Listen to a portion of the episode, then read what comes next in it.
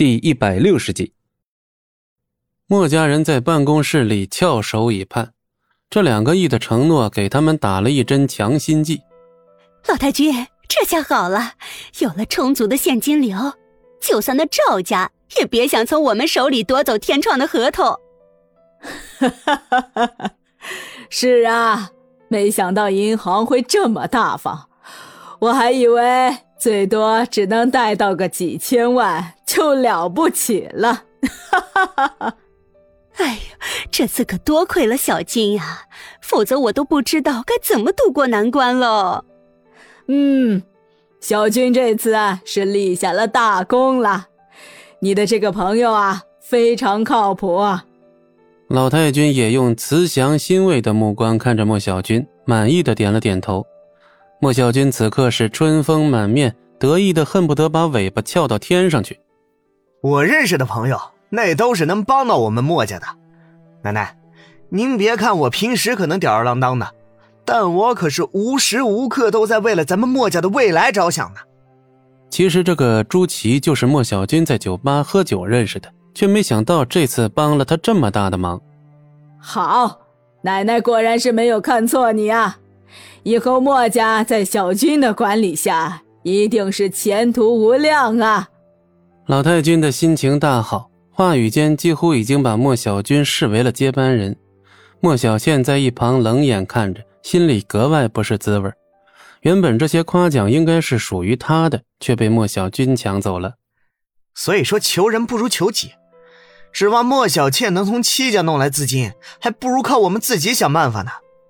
莫小军自然不会错过这么好的阿谀莫小倩的机会。莫小倩俏脸一寒，却是一句话也说不出来。就在这时，朱祁面带微笑的回来了。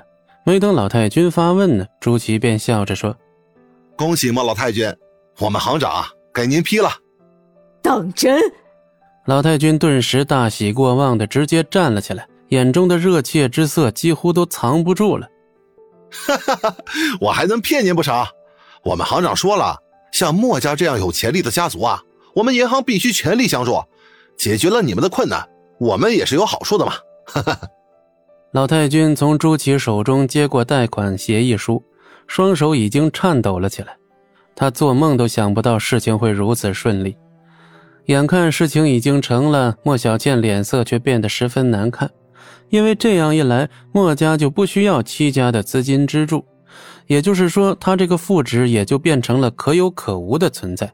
至于话语权，那就痴心妄想了。好啊，小朱啊，你真是帮了我们墨家一个大忙啊！今晚一定赏个脸，老身和小军呢要请你吃顿饭。哎，这是我该做的。至于吃饭嘛，我看就不必了。我最近还挺忙的，等以后墨家飞黄腾达了，还希望莫老太君别忘了我朱祁啊！我们忘了谁也不会忘了你这位大恩人呢。回头我一定好好的谢谢你。莫小军一拍朱祁的肩膀，乐呵呵地说：“那一言为定。”朱祁同样冲着莫小军挤了挤眼，两个男人仿佛达成了某种协定。小朱啊，不知道这笔钱什么时候到账啊？莫老太君放心，这笔钱数额太大了，我们银行会分批次打到莫家账上。最早的一笔，今天晚上之前就能到了。今晚之前，好啊，那太好了。老太君大喜过望，这下总算能完全堵住赵家的嘴了。随后双方又客套了一通，莫家人这才离开了银行。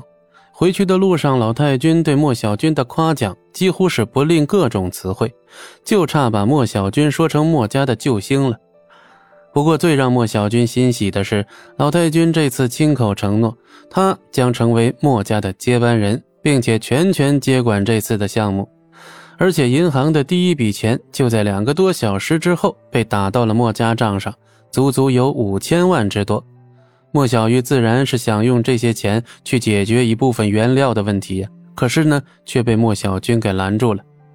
莫小鱼，奶奶是给你面子，你不会以为自己还能做这个后勤主管吧？莫小军用一种不屑的傲慢眼神看着莫小鱼。你是什么意思？莫小军冲着莫小鱼挥了挥手，大有直接赶走的意思。莫小军，这是我负责的事情，怎么能说给你就给你？莫小军冷哼了一声，之后再也不管莫小鱼的脸色有多难看，哼着小调就走了。本集播讲完毕，感谢您的收听，我们精彩继续。